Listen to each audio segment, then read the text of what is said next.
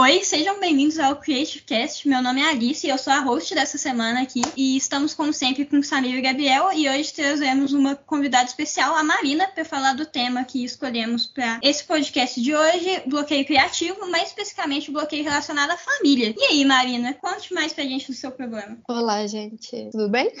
Hoje eu vim contar para vocês a minha experiência com o bloqueio criativo, que ela começou desde antes da minha opção para entrar em design na faculdade. Eu estava escolhendo o que, que eu ia cursar e eu estava optando por arquitetura, até que no terceiro ano, por, com o trabalho que eu fiz, é uma amiga minha perguntou por que, que eu não cursava design. E eu não tinha muita certeza do que, que a profissão fazia e fiquei meio na dúvida. Até que eu comecei a pesquisar e vi que era uma possibilidade. Mas eu tenho um primo que é PhD em design e eu acho que o meu bloqueio se iniciou ali, porque eu não queria gerar uma comparação dentro da minha família com esse meu primo que já era foda na profissão dele. Sempre é... existe isso de comparação com parentes, é um problema bem comum, principalmente nessa área de é. bloqueio, porque tenho medo de comparar. Pode continuar. Pois é, Só ainda mais que, ainda mais assim, que o design não é uma profissão comum. Então acho que a,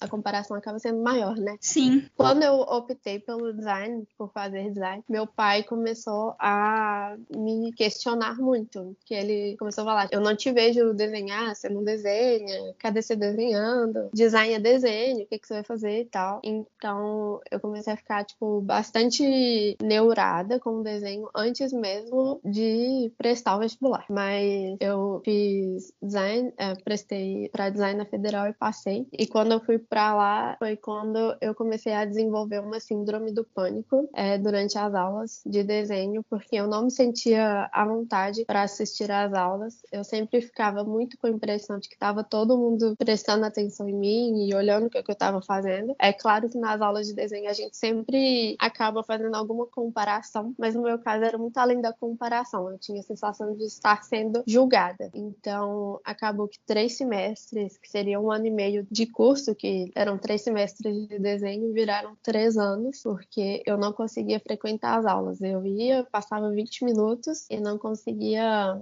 passar mais tempo ali, ficava realmente muito desconfortável. Tomei muito pau de falta por causa disso, até que chegou no momento que eu resolvi largar a faculdade, porque eu não estava me sentindo preparada para continuar. Tá Isso é uma história assim muito real, muito triste de se ouvir que a família querendo ou não pode influenciar muito negativamente nesses aspectos. E esse seu bloqueio criativo foi um caso assim extremo e exemplo, muito exemplar para o nosso tema de hoje. Obrigada. Espero poder ter ajudado vocês. A coisa que você atrasou toda a sua carreira, todo o seu estudo, por causa de uma coisa assim, que ele não procurou te entender, não procurou conversar sobre você, com você sobre a sua, sua escolha de profissão, não procurou entender. Na verdade, meu pai nunca questionou assim, tipo, se o design era a carreira certa sabe? Uhum. Ele realmente batia na tecla do desenho em si porque ele não me via fazer. E aí foi isso, tipo, que gerou todo esse desconforto. Então, eu quando ele falava que ele não me via fazer, aí que eu fazia questão mais ainda de não fazer. Sabe? Sim, ao invés de te incentivar a começar, os comentários te afastaram do que deveria ter aproximado.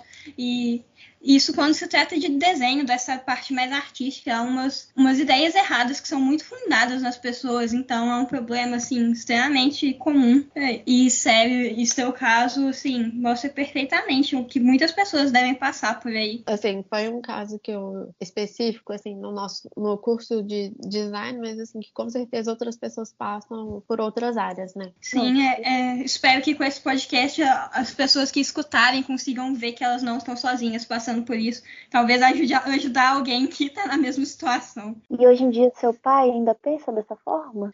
Hoje em dia ele não me questiona mais, sabe, sobre isso. Ele agora quando eu retornei, eu acho que assim, por eu ter largado a faculdade, eu acho que ele ficou um pouco chateado, sabe? Uhum. Então eu acho que hoje ele tá mais satisfeito de eu ter voltado. Então, ainda ele não questionou nada. Mas de todo jeito, o trauma fica. Época. Imagino eu. Ah, com certeza. Ele não sabe muito sobre o que, que design realmente se trata, porque senão ele não fala, ele não teria feito uma. Para começar, ele não teria falado umas coisas dessas para você sobre desenho, que não é a única forma de você expressar no design, não é a coisa mais importante. É, pois é. Não, inclusive, assim, eu acho que como o design federal na minha época era prova específica, tinha prova de desenho. Então acho que começou desde ali, tipo, como é que você vai passar na prova de desenho? Você não desenha, né? Então acho que a mente fechada dele começou desde ali, sabe? É. Inclusive por ele ser uma pessoa de fora da área, ele não tinha muito como te orientar o que era a área de direito, ele não tinha conhecimento, aí ele acabava é tendo esse preconceito sobre que é o design. Pois é, tipo, eu acho que ainda hoje o design é, acaba sendo uma área pouco conhecida, né? E tem tantas vertentes, mas não tem essa, esse conhecimento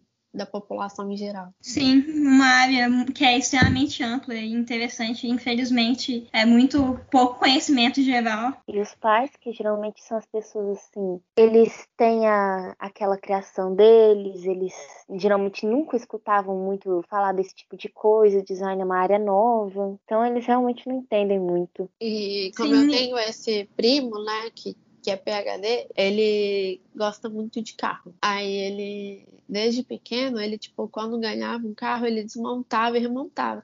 Então ele já era, tipo, um gênio. Então meu pai sempre ficava nessa comparação, sabe? Tipo assim, qual é a sua genialidade? E isso sempre, sabe, essa, essa expectativa e essa cobrança, essa pressão, me, me criou realmente um, um, bloqueio, uma frustração muito grande. Justo. Mas você conversou com seu primo sobre fazer design, essas coisas, ou não chegou a conversar? Então, eu acho que. Eu nunca conversei com ele, sabe? Eu acho que eu fico com vergonha. Ele, ele me deu parabéns, claro, tipo, achou tipo, sensacional do passado, quando eu passei na federal, e, e agora, e tipo, ele estudou na UENG, então ele tá, tipo, muito orgulhoso de eu, de eu ter voltado e tá na UENG. Mas a gente nunca bateu um papo sobre esse tema. Assim, Design em si, tá né? É, pois é. Então, por hoje foi isso. Muito obrigada, Marina, nossa convidada especial, por ter compartilhado essa história com a gente de como é a vivência com bloqueio criativo e relacionado à família. Obrigada também a nossos membros, Samira e Gabriel, por mais uma vez estarem aqui conosco numa discussão no Creative Cast. Vejo vocês na próxima semana. Obrigada. Tchau, Obrigada. Tchau. Tchau, obrigado.